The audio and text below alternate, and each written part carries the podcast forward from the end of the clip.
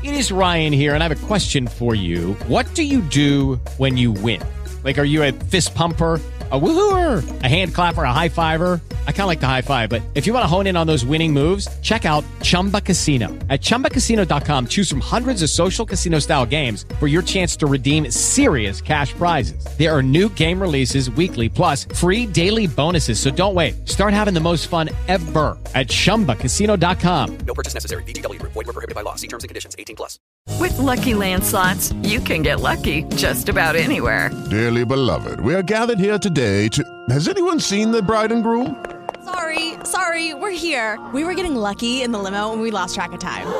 No, Lucky Land Casino, with cash prizes that add up quicker than a guest registry. In that case, I pronounce you lucky. Play for free at LuckyLandSlots.com. Daily bonuses are waiting. No purchase necessary. Void where prohibited by law. 18 plus. Terms and conditions apply. See website for details. Recuerda que puedes escuchar este audio horas antes de su estreno y sin publicidad suscribiéndote en cesarvidal.tv.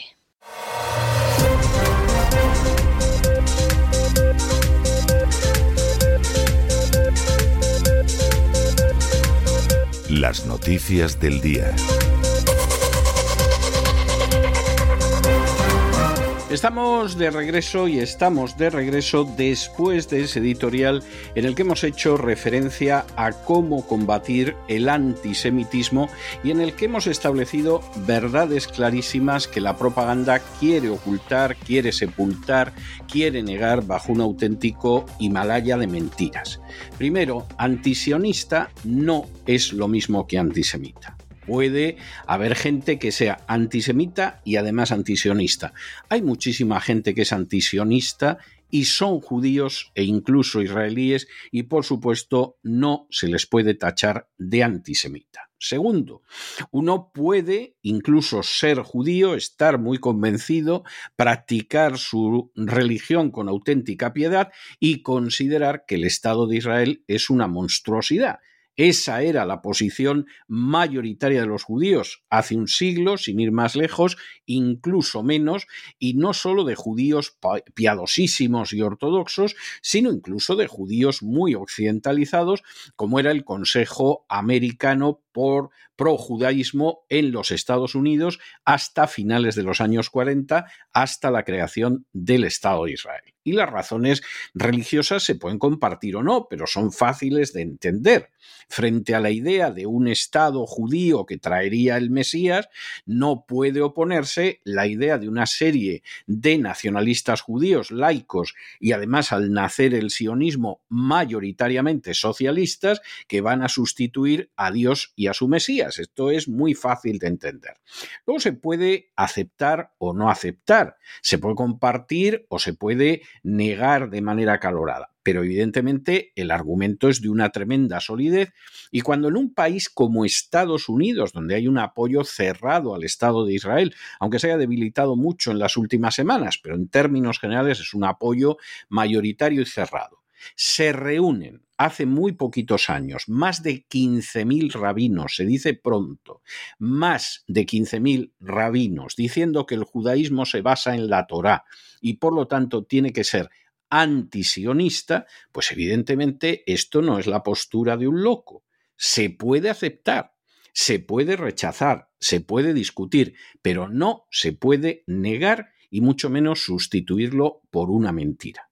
La gente que en estos momentos no solo es contrario a las actuaciones de Netanyahu, no solo es contraria a la ocupación de los territorios ocupados y al trato que el Estado de Israel da a los palestinos, no solo además muestra la realidad histórica que se parece muy poco a la propaganda israelí, es muy variada hay periodistas, hay por supuesto muchísimos rabinos y gente religiosa, hay historiadores, hay jóvenes objetores de conciencia, hay incluso un filósofo que es el filósofo israelí más notable de toda la historia del Estado de Israel, que es Yeshayahu Leibovich, que llegó a acuñar la expresión judeonazis, expresión que no hubiéramos podido acuñar ninguno de los que no somos judíos, porque inmediatamente nos hubieran acusado de antisemitas, de antisionistas y de anti cualquier cosa. Bueno, pues Leibovich, que era sionista, Primero, era consciente de que el Estado de Israel no tenía nada que ver ni con la Biblia, ni con la religión, ni con el judaísmo, ni nada. Era un esfuerzo secular por crear un Estado judío y él estaba a favor de ese esfuerzo laico y secular por crear un Estado judío. Pero en un momento determinado, Leibovitz se distancia porque considera que ese Estado de Israel ya no es legítimo. Y considera que no es legítimo cuando se apodera de una serie de tierras de los países árabes y decide ocuparlas de manera indefinida después de la guerra de los seis días y sobre todo, y hay una entrevista que pueden ustedes localizar en Internet al respecto, cuando el Tribunal Supremo de Israel autoriza el uso de la tortura.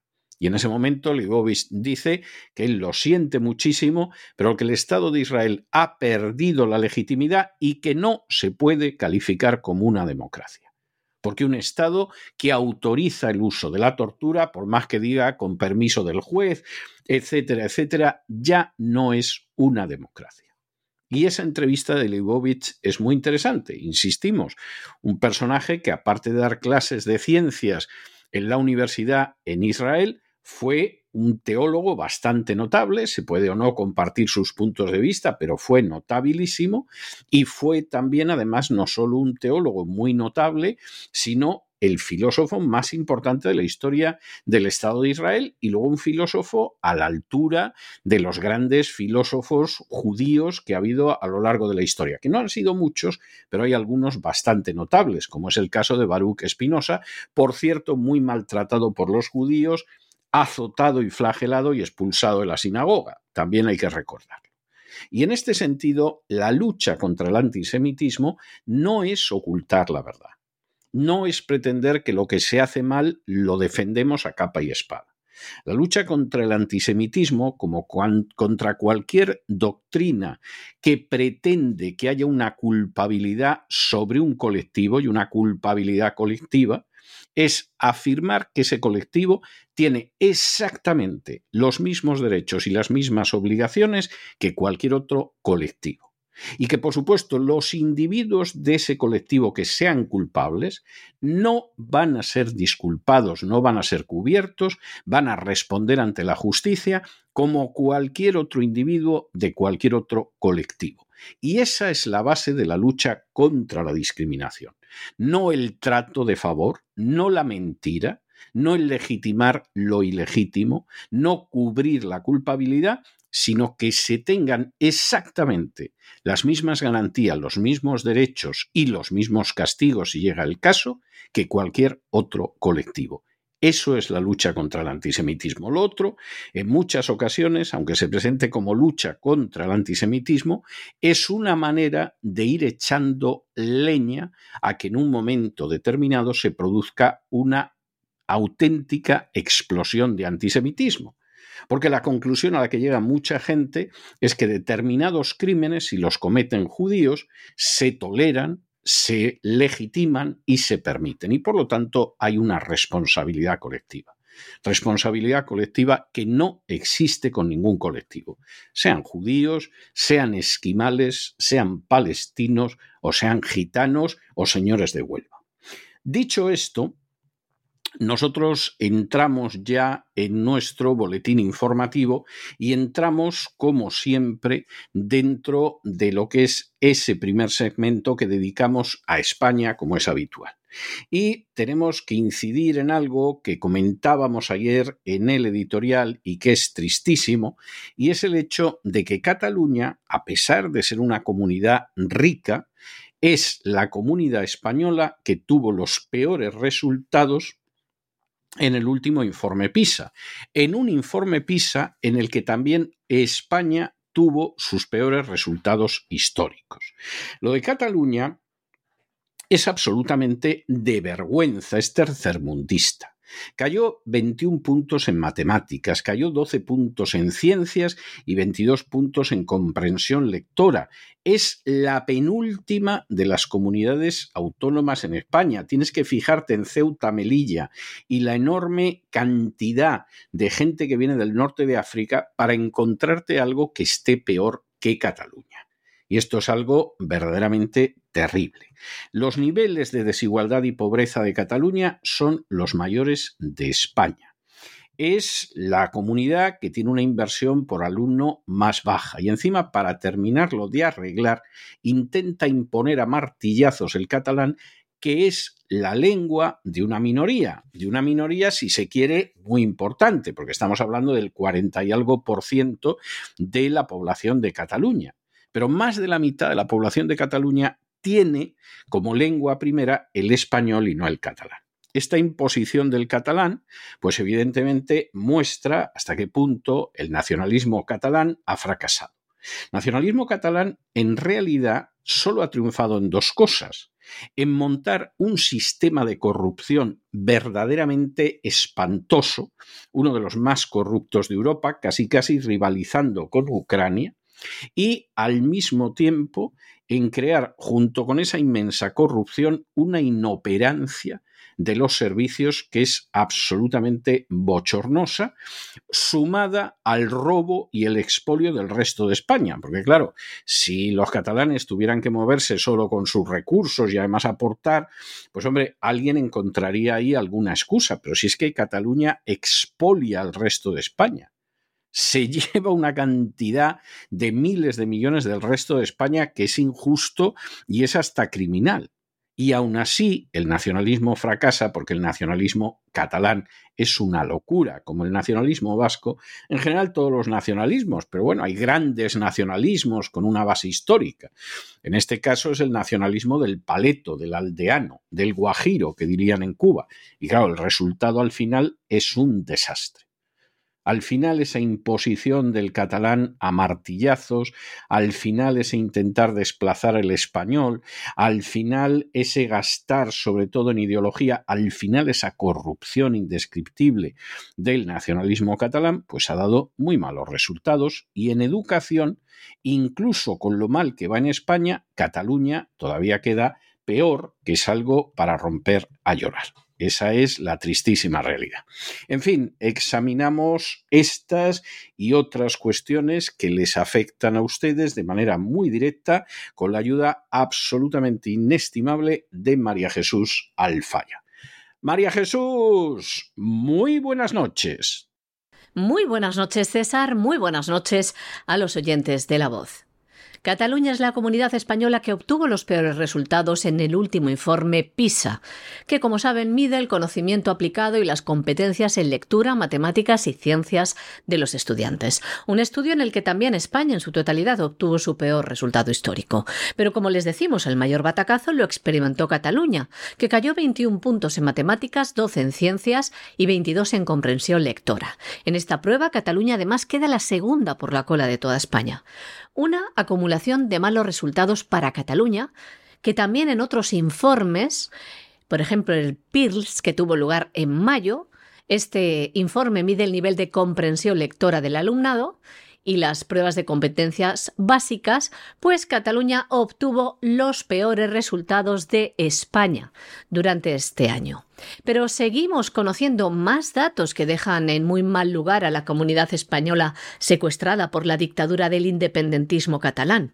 El martes día 12 se publicaba el estudio de la ONG Save the Children y el think tank ESADE ECPOL, que refleja que Cataluña es la región con mayor segregación escolar de estudiantes de origen inmigrante. Y Cataluña es también la comunidad en la que más ha empeorado en los últimos diez años la concentración de alumnos de origen inmigrante. Cataluña, una vez más, hace caso omiso a los pactos suscritos, como el firmado en el año 2019 con la comunidad educativa. El llamado Pacto contra la Segregación Escolar, que contempla que la Administración decida dónde escolariza a los alumnos vulnerables para repartirlos de forma proporcionada por todos los colegios para que no haya grandes concentraciones en unas pocas escuelas y se hagan guetos. Una medida que además quita a los padres el derecho fundamental de elegir escuela para sus hijos y son las autoridades escolares quien eligen por ellos. Esta no segregación también lo recoge la ley CELA. Cataluña, la peor de toda España. Y les damos también más datos. En Cataluña, el 24% de la población escolar está formada por inmigrantes de primera o segunda generación, la mayoría de origen magrebí o del África subsahariana. Cataluña tiene también los mayores niveles de desigualdad y de pobreza. Cataluña tiene una mayor proporción de escuelas concertadas. Cataluña tiene la inversión por alumno más baja de toda España. Pero le seguimos mostrando más estudios que dejan en muy mal lugar a Cataluña. Ayer mismo, la Asamblea por una Escuela Bilingüe, AEB, publicaba un estudio que concluye que en Cataluña el catalán es la lengua vehicular en la práctica totalidad de las escuelas, impartiéndose en el 99,4% de las mismas. Un estudio que también refleja que en el sistema educativo de la dictadura independentista catalana, el castellano tiene una presencia residual. De este modo, el gobierno catalán sigue vulnerando la ley que obliga a impartir al menos el 25% en castellano. Como saben, el presidente de la Generalidad catalana ha dicho expresamente que no va a cumplir las sentencias judiciales que le obligan a cumplir esta ley.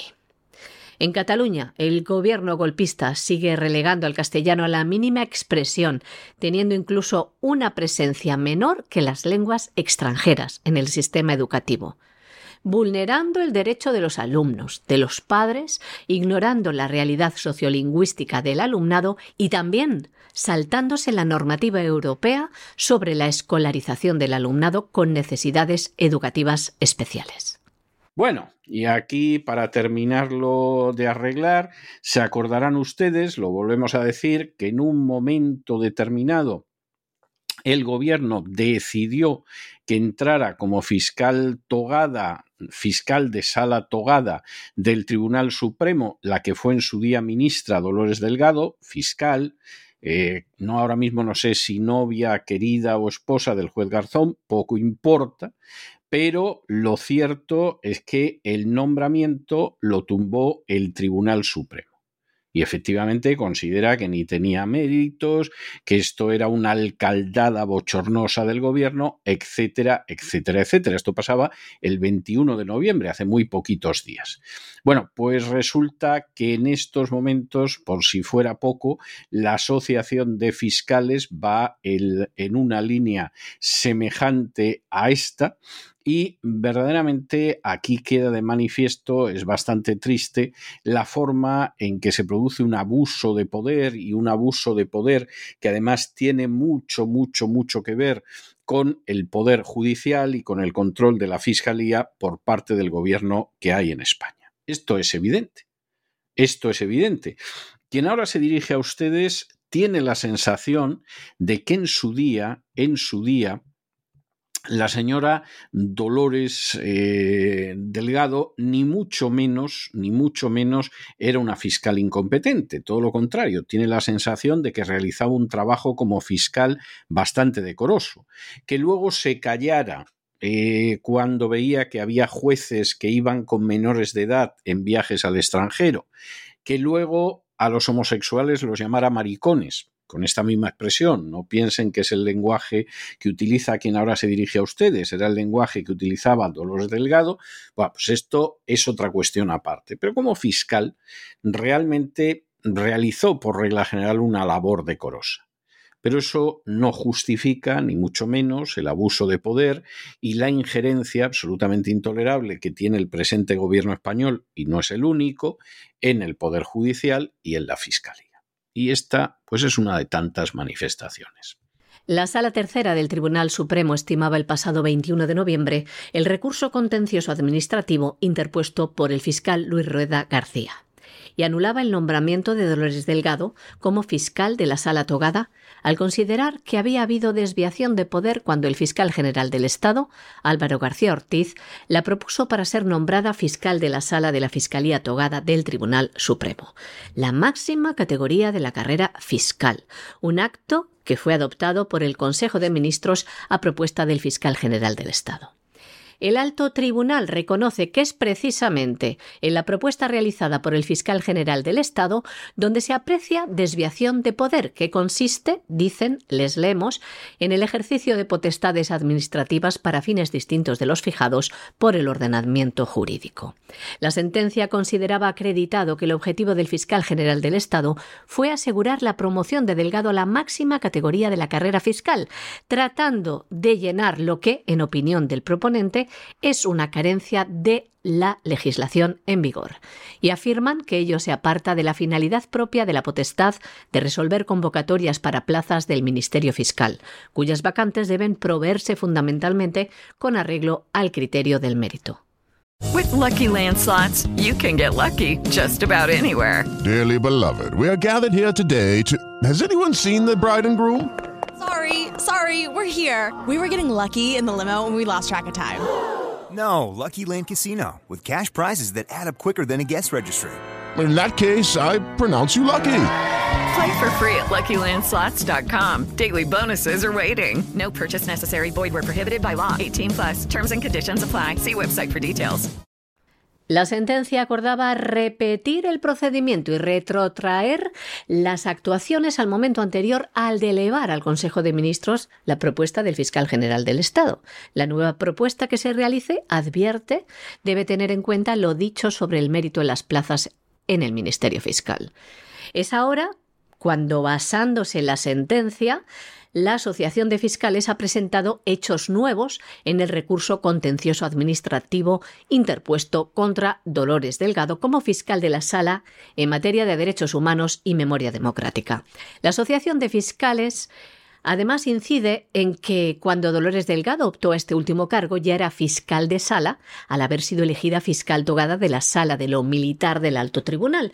Pero una vez anulado ese nombramiento, que entonces estaba recurrido, las condiciones en las que optó al puesto en la Fiscalía de Memoria Democrática dicen se han difuminado, lo que en su opinión cuestiona en mayor medida esa designación.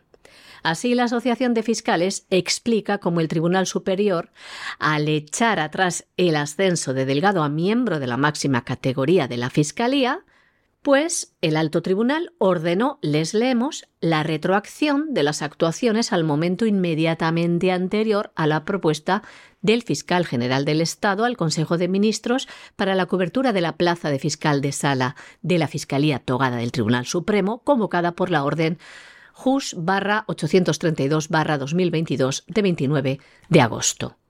Así explican que se da la circunstancia de que Dolores Delgado fue promovida fiscal de sala en octubre del año pasado mediante un real decreto donde se llevaron a cabo dos actos jurídicos. Por un lado, se le ascendió a la categoría primera de la carrera fiscal y por otro se le asignó como fiscal de la sala de lo militar. Posteriormente, en medio de una polémica sin precedentes en la historia de la Fiscalía, el fiscal general del Estado, Álvaro García Ortiz, asignó a su predecesora a otra plaza, la de fiscal de la Sala de Derechos Humanos y Memoria Democrática.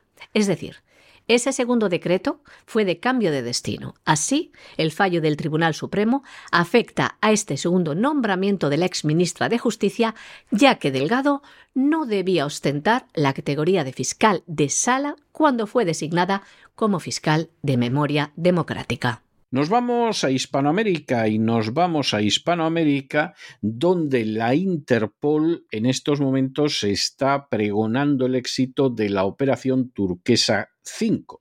Bueno, ¿y qué es esto de la operación turquesa 5? Bueno, pues esta ha sido una operación en la cual se pretendía atrapar a traficantes de inmigrantes ilegales.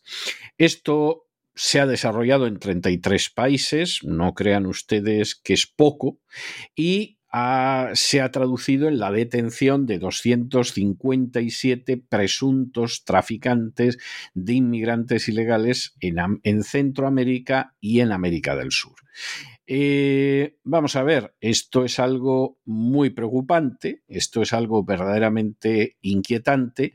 El número de detenidos es alto, son 257, pero hombre, teniendo en cuenta que están traficando con millones de seres humanos, a uno le da la sensación de que aquí han atrapado a los últimos de la fila han atrapado a los curritos, han atrapado a los que siempre se deja que se atrape.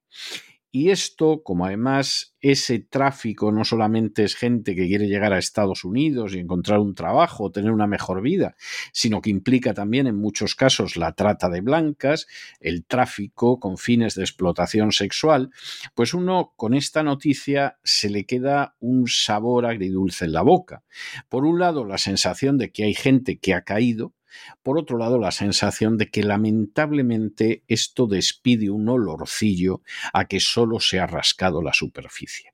Y eso verdaderamente es triste. La Interpol ha anunciado que gracias a la operación turquesa 5 se han detenido 257 presuntos traficantes de inmigrantes en América Central y América del Sur. Una operación coordinada que involucró a 33 países, que consiguió el rescate de 163 víctimas potenciales y la identificación de casi 12.000 inmigrantes en situación irregular procedentes de 69 países. Esta operación eh, donde los agentes operaban desde las fronteras de Tabatinga en Brasil hasta el paso del Darién entre Colombia y Panamá, descubrieron que muchas de las víctimas, incluyendo 12 menores de edad, eran víctimas de trata con fines de explotación sexual. Los inmigrantes revelaron que pagaron entre 2.700 y más de 20.000 dólares. Fueron reclutados a través de aplicaciones de mensajería y plataformas de redes sociales. Se les engañaba prometiéndoles, por ejemplo, empleos en el sector de las criptomonedas. Además, gracias a la colaboración con la Agencia de Implementación para el Crimen y la Seguridad de la Comunidad del Caribe, CARICOM Impax, las autoridades de Bahamas detectaron a un grupo de 18 inmigrantes ecuatorianos en situación irregular, lo que llevó a la identificación de una posible nueva ruta a través del Caribe. La Interpol destaca que ha aumentado el tráfico de personas en la inmigración ilegal. Además, estima que solo en dos de las principales rutas de inmigración ilegal, desde África hacia Europa y desde América del Sur hacia América del Norte, el tráfico ilícito de inmigrantes genera para los traficantes de personas unos 6.750 millones de dólares para estos delincuentes. Bueno, y ya que hablábamos de cómo va la judicatura en España al inicio del boletín, noticia que nos lleva al Ecuador. El presidente del Consejo de la Judicatura de Ecuador, que es un señor que se llama Wilman Terán, ha sido detenido hoy como presunto integrante de una trama de corrupción que estaba vinculada al narcotráfico y que tenía terminales en el sistema judicial, el sistema penitenciario y el sistema policial en el Ecuador. Esto es algo verdaderamente escalofriante. O sea, se, se mire como se mire, que el presidente del Consejo de la Judicatura más o menos sería el equivalente al Consejo General del Poder Judicial en España, finalmente forme parte de una red de corrupción infiltrada por el narcotráfico y además con conexiones con los jueces, las cárceles y la policía es verdaderamente escalofriante. Y hace que uno sea en última instancia muy escéptico ante los entusiasmos después de ciertas elecciones políticas, porque al final la corrupción está tan, tan, tan, tan introducida en determinados ambientes que uno dice, hombre, pues cuesta, cuesta mucho creer que las cosas vayan a cambiar si esto va así. Es triste, ¿no? De verdad que nos gustaría darles otras noticias y, lanzar las campanas al vuelo de vez en cuando y, y poder decir otras cosas. Pero si al final el consejo del que depende la la judicatura en el Ecuador estaba en manos, presuntamente, de un personaje que forma parte de una red de corrupción que se extiende por la policía, las penitenciarías y los jueces, pues ustedes imaginarán las posibilidades de justicia en el momento en el que la cosa salga de temas muy poco controvertidos que existe en un país al que queremos entrañablemente como es la República del Ecuador.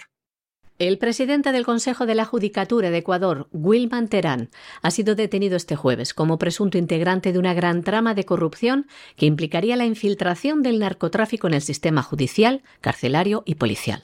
La fiscal general, Diana Salazar, ha explicado que además del presidente de la Judicatura hay 30 investigados, entre ellos altos funcionarios, fiscales, jueces, policías, abogados y criminales.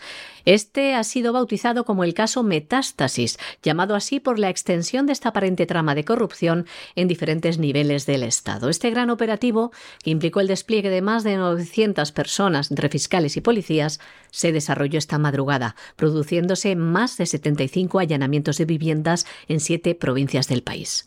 El presidente del Consejo de la Judicatura grabó en vídeo el momento de su detención, lo subió a las redes sociales y afirmaba que su detención no tenía fundamento y que siempre ha sido respetuoso con la ley. Teherán difundió también en las redes sociales diciendo lo siguiente que esta operación carece de legitimidad y solo obedece a intereses para golpear y desestabilizar a la justicia y por ende a la democracia. Y nos vamos a internacional y nos vamos a internacional con una noticia de primer orden y es que la Cámara de Representantes, el Congreso, ha decidido iniciar la investigación para el impeachment de Joe Biden. Esto es algo que efectivamente viene coleando desde hace años. Casi lo que sorprende es que no hayan investigado antes, no hayan iniciado antes el procedimiento de impeachment de Biden. Lo pudieron aprobar porque había 221 votos a favor de los republicanos, 212 de los demócratas, y hombre, no es que hubiera una diferencia inmensa, pero efectivamente salió adelante. Y esto además se sustenta en una auténtica cordillera de documentación que señala que en un momento determinado, pues Biden se dedicó a hacer negocios con Ucrania, se dedicó a implicarse en corrupciones con China y por lo tanto, habría que deducir que en un momento determinado hasta puede haber una guerra en Ucrania porque a Biden le interesaba ganar más dinero de la corrupción, presuntamente, y tapar la corrupción de años de él y de miembros de su familia, también presuntamente. El que se inicie esto no significa que necesariamente vayan a destituir a Biden. Esto significa que ahora vamos hacia una investigación previa que ya parte de muchísimos datos que ha ido recogiendo el Consejo de eh, Supervisión del Congreso que efectivamente aquí van a salir unas cosas durante el año electoral de esas que tiembla el misterio y que posiblemente Biden se va a salvar del impeachment y se va a salvar porque exige una mayoría cualificada que, hombre, salvo que salgan cosas todavía más graves que las que han aparecido, pues los demócratas van a votar en contra porque quieren mantener a Biden. Cuestión aparte es que, claro, la nominación se puede dar prácticamente por segura, pero evidentemente nominar a un personaje como Biden con todo lo que ha salido, desde luego muestra mucho valor. Como decía aquella canción de la época de la transición, hace falta valor, pero esa es la situación que hay. Insistimos, la realidad es que aquí nos encontramos con una situación que tenía que haberse empezado, este punto tendría que haberse llegado ya hace mucho tiempo, se llega ahora, quien tiene que decidir sobre el impeachment es el Senado al final con una mayoría cualificada que es prácticamente imposible que se alcance y la única cuestión es que durante el año electoral pueden ir saliendo cosas y más cosas y más cosas. No sabemos si en un momento determinado el sector del Partido Demócrata, que de manera muy comprensible quiere que Biden no se presente a la reelección, no va a aprovechar todo esto para acabar orillando a Biden e intentar que se nomine a otro candidato por el Partido Demócrata. Es uno de los interrogantes que aparecen en el futuro. Pero en cualquiera de los casos, efectivamente, esta es una situación de gravedad que arroja muchísima luz luz que por otro lado estaba más que arrojada sobre el hecho de que, bueno, la trayectoria de Biden y de su familia, al menos presuntamente, es de una inmensa corrupción, explicaría muchas posiciones que se han tomado en política exterior y quién sabe si en algún momento estarían rayando delitos más graves, por ejemplo los tratos con China. Pero esto seguramente lo vamos a ir viendo poco a poco en los próximos meses. La mayoría con la que cuentan los republicanos en la Cámara de Representantes les ha permitido ganar la votación que ha aprobado una resolución para iniciar una investigación de juicio político o impeachment contra el presidente Joe Biden. Es decir, todavía no se trata de un proceso político contra el presidente de los Estados Unidos, pero sí permite una investigación previa sobre él. Una resolución aprobada con los 221 votos a favor de los republicanos, pese a los votos en contra de los 212 demócratas. Fue el pasado mes de marzo cuando el anterior presidente de la Cámara, Kevin McCarthy, ordenó abrir una investigación formal de impeachment contra Biden. Pero ha sido ahora cuando el Pleno ha aprobado esta investigación lo que les confiere más legitimidad para efectuar requerimientos y citaciones. Así, el texto aprobado recoge lo siguiente. Les leemos. La resolución aprobada por el Pleno ordena encargar a ciertas comisiones que continúen sus investigaciones en curso sobre si existen motivos suficientes para que la Cámara de Representantes ejerza su poder constitucional de someter a un impeachment a Joseph Biden, presidente de los Estados Unidos de América, y para otros fines. Además, en su articulado confieren a las comisiones el poder de hacer citaciones, requerimientos, interrogatorios y audiencias. ¿Y cómo ha respondido el presidente de los Estados Unidos ante esta noticia? Pues echando en cara a los republicanos que frenen las ayudas necesarias, según él, ayudas económicas para Ucrania y para Israel. Y Joe Biden añadía lo siguiente. En lugar de hacer algo para ayudar a mejorar la vida de los estadounidenses, se centran en atacarme con mentiras. En lugar de hacer su trabajo en la labor urgente que hay que hacer, están optando por perder el tiempo en este truco político sin fundamento que incluso los republicanos en el Congreso admiten que no está respaldado por hechos. El pueblo estadounidense se merece algo mejor. Pero señores, lo que realmente quieren los republicanos, pese a lo que diga Joe Biden, es saber si el presidente de los Estados Unidos está implicado en los negocios de su hijo Hunter Biden. La Constitución de Estados Unidos establece que el presidente puede ser destituido de su cargo en un juicio político si ha cometido delitos o faltas graves. Si se encuentran pruebas contra él, la Cámara de Representantes tendrá que someter a votación si presenta cargos contra Biden, pero finalmente será sobre el Senado sobre quien recaiga la potestad de destituir al presidente del país y en esta Cámara los demócratas tienen actualmente el control. Y acabamos en Hungría, acabamos en Hungría, donde el primer ministro húngaro, Víctor Orbán, ya ha dicho que desde luego Ucrania no puede entrar, ni mucho menos, en la Unión Europea. Esto es algo más claro que el agua.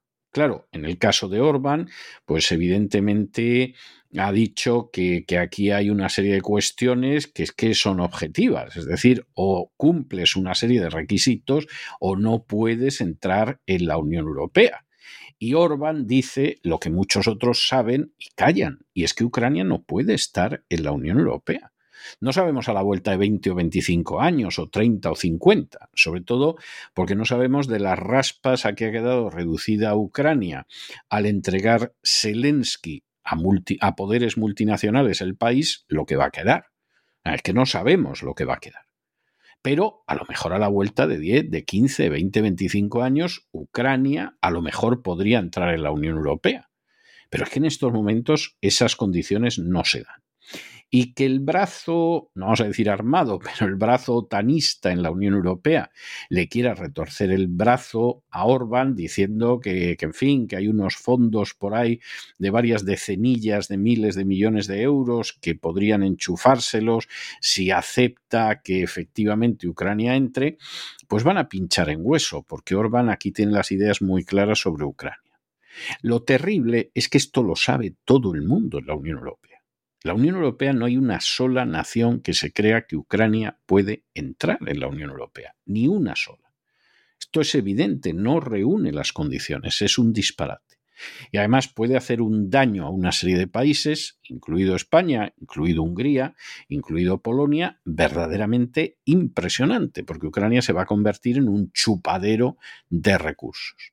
Esta es la realidad que hay recursos que nadie sabe dónde va a ir porque Ucrania es un país sumamente corrupto, es el más corrupto de todo el continente europeo y uno de los más corruptos del mundo. Cuando aparece la lista de países corruptos, Ucrania generalmente es el tercero o el cuarto, empezando por arriba, o sea, los más corruptos. Cuando se habla de los más honrados, Ucrania está el tercero, el cuarto, empezando por abajo, o sea, de los más corruptos. Y claro, evidentemente ni tiene las condiciones y eso puede tener un coste para el resto de países de la Unión Europea para echarse a temblar. El primer ministro húngaro Víctor Orbán ha manifestado hoy que no hay razones para que la Unión Europea negocie la adhesión de Ucrania porque no ha cumplido los requisitos que pide la Comisión Europea para poder iniciar las negociaciones con Kiev. A su llegada a la cumbre, Orbán ha dicho lo siguiente: La ampliación no es un tema teórico, la ampliación es un proceso basado en méritos y legalmente detallado que tiene condiciones previas. Hemos establecido siete condiciones previas e incluso, con la evaluación de la Comisión Europea, tres de siete no están cumplidas. No hay razón entonces para negociar ahora la membresía de Ucrania. Además, el presidente del Consejo Europeo, Charles Michel, El presidente de Francia, Emmanuel Macron, y el canciller alemán Olaf Scholz se reúnen con Orbán para tratar que levante su veto a las negociaciones de adhesión de Ucrania y a los 50.000 millones de euros que Bruselas ha prometido a Zelensky. La Comisión Europea dijo el pasado mes de noviembre que Ucrania ha cumplido ya con el 90% de las reformas que le había pedido para iniciar la adhesión, por lo que recomendó a los líderes europeos que acepten este inicio de negociaciones con Zelensky. Pero el presidente de Hungría defiende que si se quiere dar ayuda a Ucrania a largo plazo en grandes cantidades, esta asistencia financiera debería situarse fuera del presupuesto comunitario y Budapest entonces sí lo apoyaría. Pero argumentaba Orbán que a corto plazo ya hay ayuda presupuestada para Kiev, por lo que no es necesario tomar ninguna decisión adicional ahora. El primer ministro húngaro también se mostró en contra del paquete de ayuda de 50.000 millones de euros, como les decimos, para Ucrania para el periodo 2023-2027 propuesto por la Comisión Europea. Y hasta aquí hemos llegado nosotros con nuestro boletín de hoy. María Jesús, muchas gracias, muy buenas noches y hasta mañana, Dios mediante, que como va a ser el último programa del año, sabemos que nos estás preparando un boletín muy especial. Muchas gracias a ti, César. Y ustedes no se nos vayan, no se nos vayan porque ya saben que va a venir ahora enseguida don Lorenzo Ramírez y le va a dar un niquelado espectacular a lo que es este, en fin, esta economía mundial en medio de la cual estamos todos. Luego vamos a tener una entrevista especialísima anunciándoles algo también muy especial en cesarvidal.tv enviaremos a continuación al punto Nemo a alguien que se lo merece y eso sí, nos vamos a tomar un respiro de cultura y vamos a reposar un ratito en la biblioteca de Doña Sagrario Fernández Prieto. De manera que no se vayan, que regresamos enseguida.